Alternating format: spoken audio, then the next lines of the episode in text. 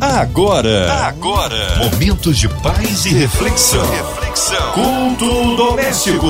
A palavra de Deus para o seu coração.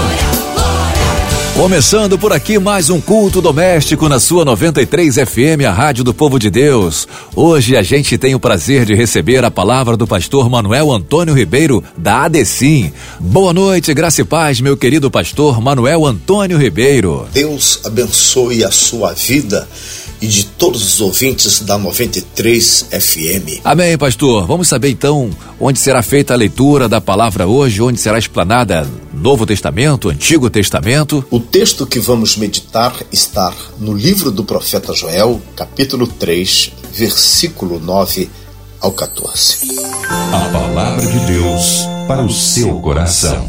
Proclamai isso entre as nações, santificai uma guerra suscitai os valentes, cheguem-se, subam todos os homens de guerra, forjai espadas das vossas enxadas e lanças das vossas foices, digo fraco, eu sou forte. Ajuntai-vos e vinde todos os povos em redor, e congregai-vos. Ó Senhor, faz descer ali os teus fortes.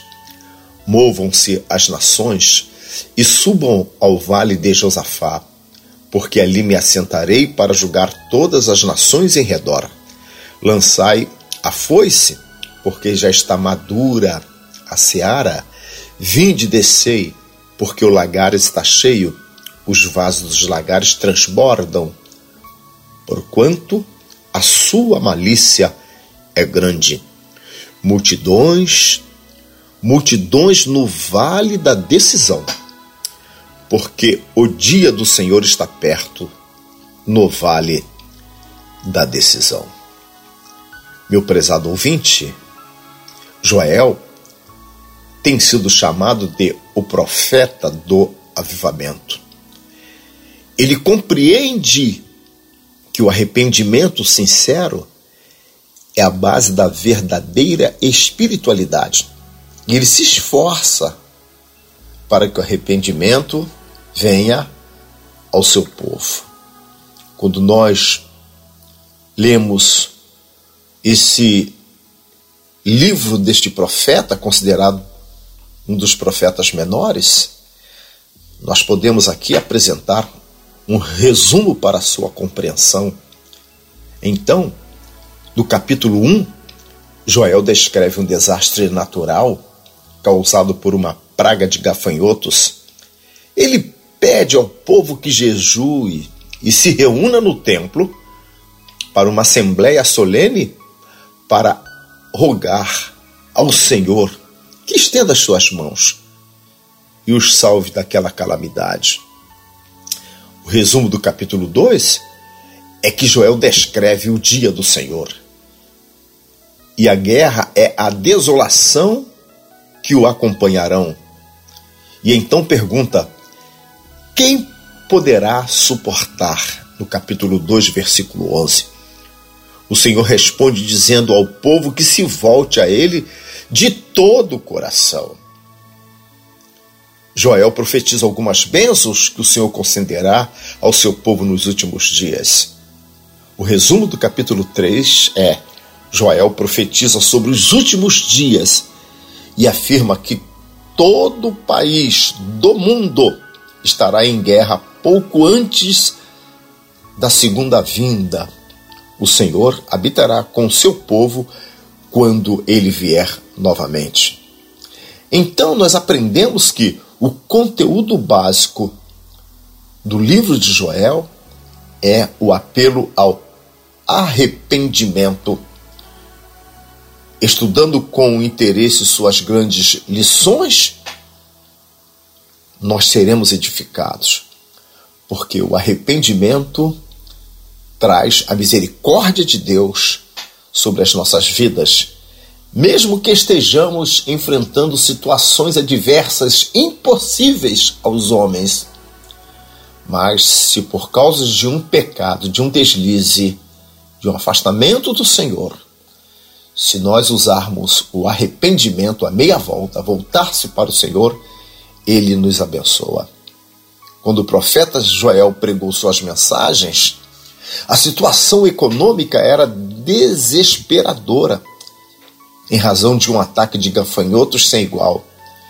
Ele parte deste fato para alertar o povo para a prática da santificação, do quebrantamento e de maior submissão ao Senhor. Mensagem que tornam o livro muito atual. E ele também vai anunciar o dia do Senhor e previne sobre a iminência de um ataque que viria por parte de uma nação estrangeira. E termina o livro com a preciosíssima mensagem sobre o derramamento do Espírito Santo. O profeta descreve esse quadro terrível para preparar as pessoas sobre o que iria falar a respeito do dia do Senhor e que também virá como uma assolação. Percebe-se que Joel avista por trás dessa praga de gafanhotos, ele enxerga além dela. Ele vê um dia de desolação em toda a terra. Acontecimento pelo qual o povo chorava, no momento era prefiguração de um outro dia de juízo, um julgamento a ser derramado nos dias finais deste mundo. É o que diz para nós em Joel, capítulo 3, versículo 14: multidões, multidões, no vale da decisão, pois o dia do Senhor está próximo no vale da decisão. As Escrituras Sagradas nos avisam que um dia e este dia, chamado o Dia do Senhor, todos nós estaremos num vale, o Vale do Julgamento. Este lugar existe, fica em Jerusalém. É chamado Vale de Josafá. Este nome significa Deus julga. O Vale do Cedron e separa o Monte das Oliveiras da entrada principal do antigo templo. O profeta chamou este lugar de vale da decisão. E como nós vamos nos posicionar diante da decisão do Senhor? Precisamos nos posicionar como filhos de Deus, buscando o caminho do conserto e nos vestindo de santidade do Senhor, sabendo que um dia todos estarão diante do vale da decisão, precisamos orar mais e deixar que uma vida de consagração toque as circunstâncias à nossa volta. Meu querido ouvinte, em Romanos capítulo 14, versículo 12, diz apóstolo Paulo: Assim, pois, Cada um de nós dará conta de si mesmo a Deus. Creio, segundo a palavra de Deus, que o julgamento no juízo final vai ser terrível. Neste exato momento, os anjos do Senhor estão de prontidão preparados para levar todas as pessoas diante de Deus. Em Mateus capítulo 13, versículo 41 ao 43, diz o texto sagrado: Mandará o filho do homem os seus anjos, e eles ajuntarão do seu reino todos os que servem de tropeço e os que praticam a iniquidade, e lançá-los-ão na fornalha de fogo, ali haverá choro e ranger de dentes. Então os justos resplandecerão como o sol no reino de seu Pai. Quem tem ouvidos, ouça. Não há quem se escape do dia da decisão. Todos estarão diante do Senhor. E naquele dia, ele vai separar o justo do injusto. E ele diz: quem tem ouvidos, ouça. É tudo que o homem não quer é ouvir. Não tem como fugir desta realidade. Todos os ricos, os famosos, todos os homens sem exceção, como diz em Apocalipse capítulo 6, versículo 15 a 17, e os reis da terra, e os grandes, e os chefes militares, e os ricos, e os poderosos, e todo escravo, e todo livre, se esconderam nas cavernas e nas rochas das montanhas. E diziam aos montes e aos rochedos: Caia sobre nós e escondei-nos da face daquele que está sentado sobre o trono e da ira do cordeiro, porque é vindo o grande dia da ira deles, e quem poderá subsistir? As pessoas que não acreditam em Deus, as pessoas que não acreditam no plano de salvação, as pessoas que ignoram que Jesus Cristo é o nosso Senhor, ficarão decepcionadas. Fique imaginando aqueles que acreditam em religiões que não traz o ensinamento bíblico da palavra de Deus. Oh, meu Pai, quantas pessoas ficarão decepcionadas. Segundo a Bíblia, aprendi que Deus tem tomado nota de todas as nossas ações e não há como fugir desta situação. Só há um remédio para trazer esperança aos nossos corações. Reconhecimentos das nossas faltas, arrependimento e voltar-se ao Criador. Com humildade, adoração e louvor. Porque todas as nossas práticas, Deus tem tomado notas, sejam arrependimentos ou sejam o orgulho ou a soberba. Existem vários livros no céu que estão destinados para registrarem todas as nossas ações. Primeiro, quero destacar o livro da vida. Em Malaquias, capítulo 3, versículo 16, diz: então aqueles que temiam ao Senhor falaram uns aos outros, e o Senhor atentou e ouviu. E um memorial foi escrito diante dele, para que os que temiam ao Senhor e para os que se lembravam do seu nome. Tudo que você faz, tudo que eu faço, todas as nossas ações estão registradas diante de Deus. E naquele dia serão expostas se não houver arrependimento. Porque havendo arrependimento, Deus lança no mar do esquecimento todos os nossos pecados. Em Apocalipse capítulo 21, versículo 27 diz: E não entrará nela, no céu, coisa alguma impura, nem o que pratica abominação ou mentira, mas somente os que estão escritos no livro da vida do Cordeiro. Quem estiver registrado neste livro só terá alegria. Fostes fiel no mínimo, entras no gozo do teu Senhor, alegria eterna. Há um livro que vai registrar as ações individuais de cada pessoa. Você pode imaginar o que é isto? Ninguém consegue fugir de Deus. Sim, pode enganar o esposo, pode enganar a esposa, pode enganar o filho, pode enganar o amigo, pode enganar a sociedade. O homem faz de tudo para cobrir as suas práticas pecaminosas. Mas de Deus ninguém se esconde. Todas as ações dos homens estão registradas diante de Deus.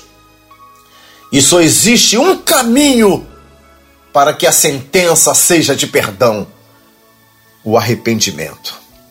Em Apocalipse capítulo 20, versículo 11 e 12 diz: E vi um grande trono branco, e o que estava sentado sobre ele, de cuja presença fugiram a terra e o céu, e não foi achado lugar para eles. E vi os mortos, grandes e pequenos, em pé diante do trono. E abriram-se uns livros, e abriu-se outro livro, que é o da vida. E os mortos foram julgados pelas coisas que estavam escritas nos livros, segundo as suas obras. Os maus, os ímpios, serão julgados por todas as coisas que estão escritas naquele livro. Todos ressuscitarão. Os pecadores receberão corpos que serão preparados para a perdição. Em Romanos capítulo 9, versículo 22. E que direis se Deus, querendo mostrar a sua ira e dar a conhecer o seu poder, suportou com muita paciência os vasos da iras preparados para a perdição. Os homens maus, orgulhosos, soberbos, que não se arrependeram, que não creram em Jesus Cristo, serão julgados. E nesta hora, no vale da decisão, graças a Deus, aqueles que receberam o derramamento do Espírito Santo, como diz o profeta Joel, que haveria o derramar do Espírito Santo sobre o homem arrependido, estará sentado no trono do Altíssimo. É o que diz, meu amigo, em Apocalipse capítulo 3, versículo 21. Ao que vencer, lhe concederei que se assente comigo no meu trono. E só há uma forma de vencer: se arrepender dos pecados, deixar o orgulho e buscar a presença magnífica, maravilhosa, gloriosa do nosso Senhor Jesus Cristo. Como Paulo falou em 2 Timóteo, capítulo 2, versículo 1, filho, fortifica-te na graça que há em Cristo Jesus. Porque existem muitas maldades neste mundo, e só aqueles que estiverem fortes na graça do Senhor Jesus Cristo é que receberão a presença de Deus. Meu prezado irmão, meu amigo, é momento de nós voltarmos ao Senhor. É momento de consagrar mais. É momento de orar mais. É momento de se lamentar diante de Deus. É chegada a hora de eu, você, todos nós reconhecermos que existem práticas em nossas vidas que não conseguimos nos libertar, porque está escrito: quem poderá purificar a si mesmo? Não tem condições. Então é momento de nós buscarmos ao Senhor com arrependimento, pedir fortalecimento. Senhor, olha para este mal que está entranhado na minha carne, eu não consigo parar de praticar, nem de pensar, porque eu sou fraco. Mas tu és forte, Senhor. Diga ao fraco: eu sou forte.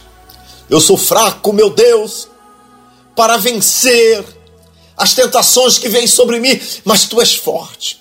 Me fortalece, me ajuda, me encha do teu Espírito Santo para que eu esteja preparado para o grande dia do Senhor. Esteja preparado no vale da decisão. Me fortalece, Senhor, para que eu possa resistir os ataques do maligno.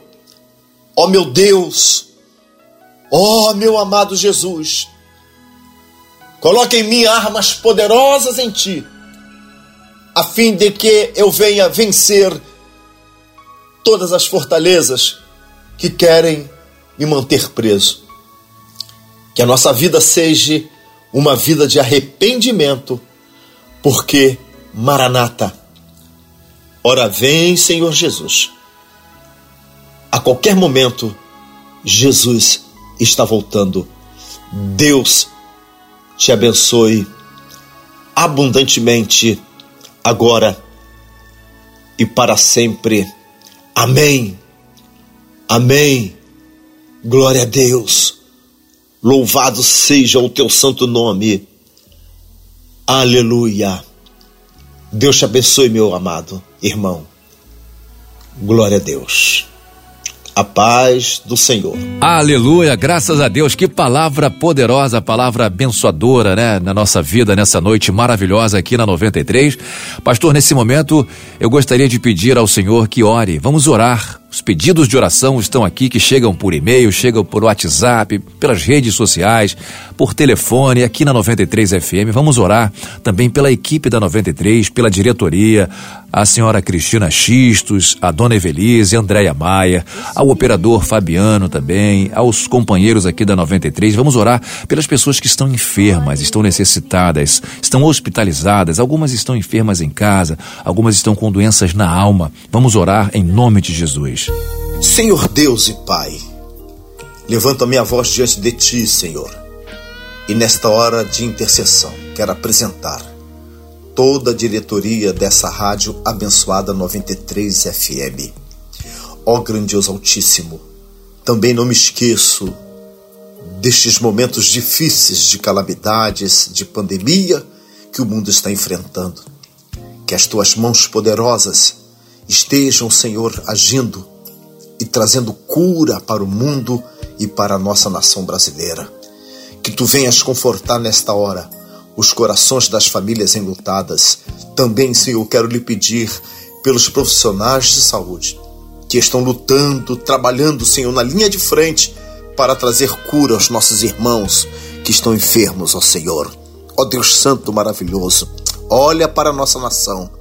Abençoe as autoridades constituídas que tu venhas, ó Senhor, trazer equilíbrio. Repreenda, Senhor, todo o poder das trevas, corrupção, tudo aquilo que traz tristeza.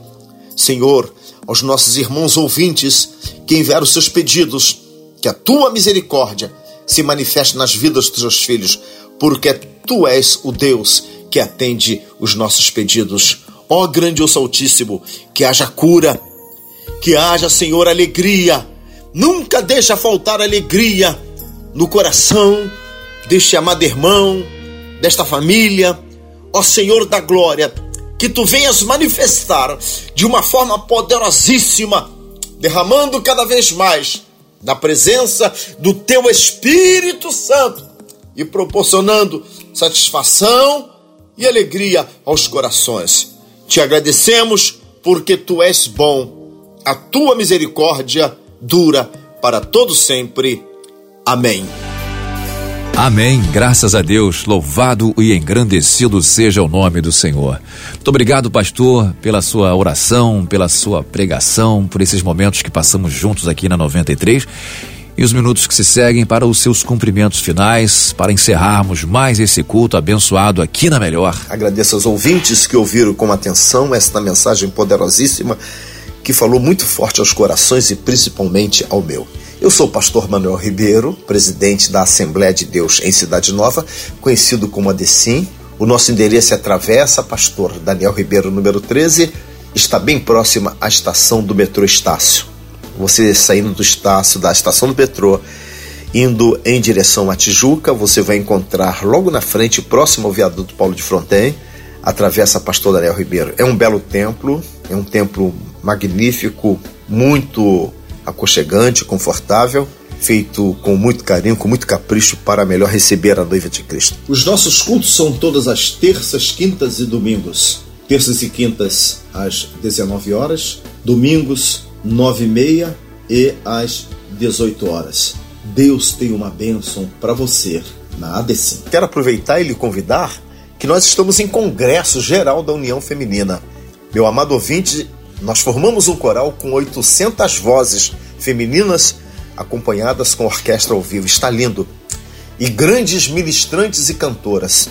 Hoje é o segundo dia, amanhã, sábado também, e domingo, sendo que hoje amanhã começa às 19 horas, domingo começa às 18 horas. E esteja conosco ali, Deus tem uma bênção para a sua vida. Amém. Amém, tá falado. Muito obrigado, meu querido pastor Manuel Antônio Ribeiro. Ó, oh, não desliga não, porque vem aí programaço do Comerge, Conselho de Pastores do Estado do Rio de Janeiro. Você ouviu?